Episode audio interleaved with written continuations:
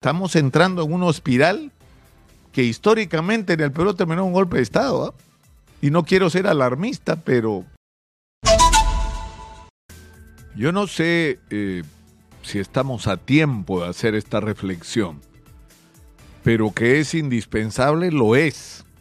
Exitosa. La, la tragedia nacional del Perú, la que nos ha impedido avanzar y construir una república que merezca el nombre, ha sido la profunda incapacidad de juntarnos alrededor de objetivos comunes y aprovechar las extraordinarias oportunidades que a lo largo de la historia la vida nos puso por las circunstancias del mercado mundial, porque tener los productos que el mundo necesitaba. Nos pasó con el guano, nos pasó con el caucho, nos está pasando hoy con los minerales. Pero esa profunda incapacidad de los peruanos de poder trazarnos objetivos comunes y diferir sobre las maneras de aprovechar mejor las circunstancias y de construir ese futuro feliz que todos soñamos para todos, o deberíamos soñar para todos, y por lo tanto tener reglas de juego claras para que sean los propios ciudadanos los que decidan qué camino tomar y que quien gana lo haga con responsabilidad, respetando la opinión y el papel de las minorías y las minorías, quienes pierden en los procesos electorales, acepten el resultado donde perdieron y sean capaces de colaborar, criticar y oponerse con responsabilidad. Eso no ha ocurrido en el Perú. Y por eso yo me pregunto si somos capaces a estas alturas eh, porque fíjense ustedes, a, lo largo de, por lo menos de las últimas décadas, con más claridad, eh, ¿por qué entra Velasco al gobierno?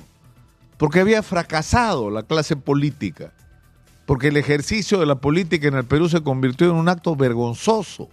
Exitoso. ¿Por qué Ricardo Belmont le gana las elecciones en Lima al Fredemo? Porque Barba Gallosa comete la barbaridad de aliarse con Acción Popular y el PPC.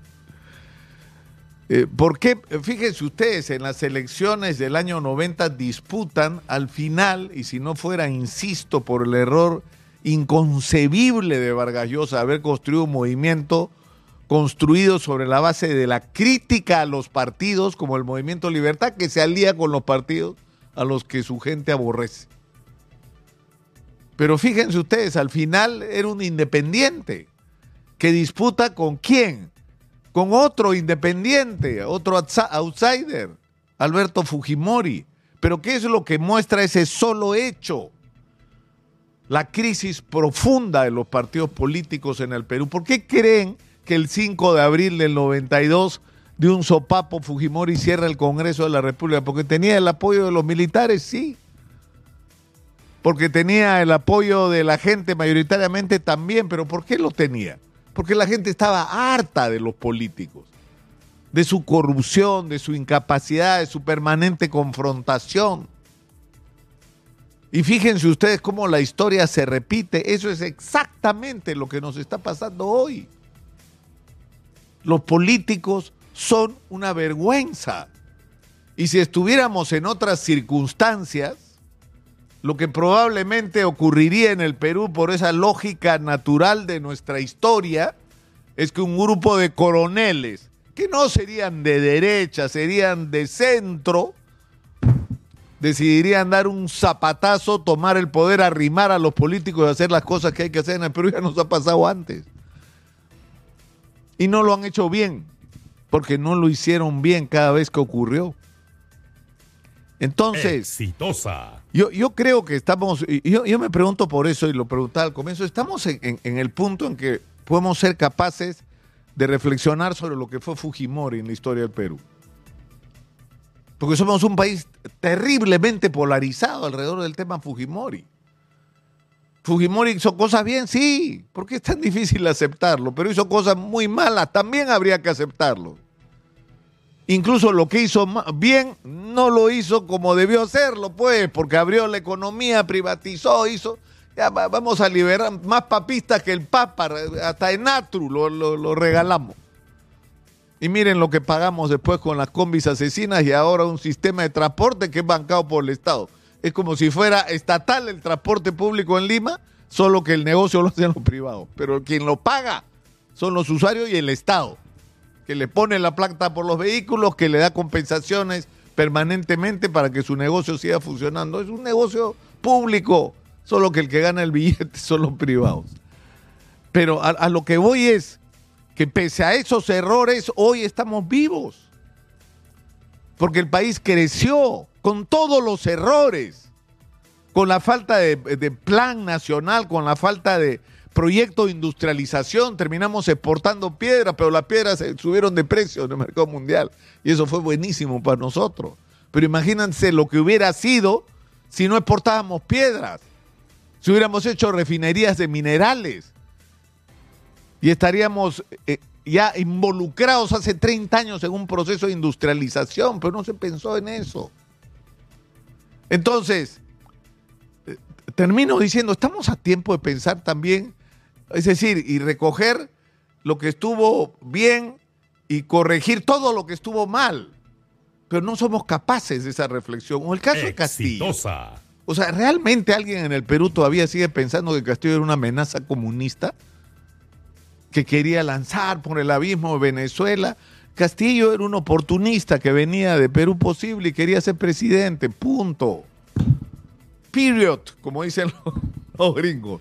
Punto. ¿Qué comunista? O sea, esa incomprensión, pero ¿qué reveló Castillo? Que había la mitad de la sociedad peruana que estaba profundamente insatisfecha. Podía ser, Castillo podía ser perico de los palotes. Cualquiera, el chavo del ocho, dijo alguien alguna vez, cualquiera podía ser. Y Keiko se convirtió en la representante de, de- de los que habían eh, disfrutado del crecimiento y Castillo de los que no habían gozado de él. Entonces, si no somos capaces de entender con serenidad ese problema y afrontarlo, es decir, de comprender nuestra propia realidad, no vamos a poder construir absolutamente nada que valga la pena en el Perú y eh, estamos entrando en una espiral que históricamente en el Perú terminó un golpe de Estado. ¿ah? Y no quiero ser alarmista, pero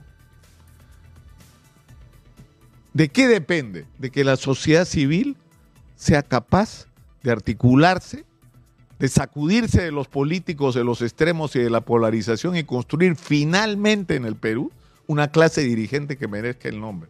¿Y de dónde va a salir eso? Del mundo, de la gente que está construyendo el Perú, de los micro pequeños empresarios, de las juntas de usuarios de riego, de las cámaras de comercio, es, es decir, de las organizaciones gremiales empresariales y también de las sindicales. De ahí va a salir la nueva clase dirigente de este país, pero por eso tienen que juntarse. Júntense en junio, tomen la iniciativa, asuman su responsabilidad. Ya no basta hacer empresa, ahora hay que hacer política. De eso es de lo que se trata.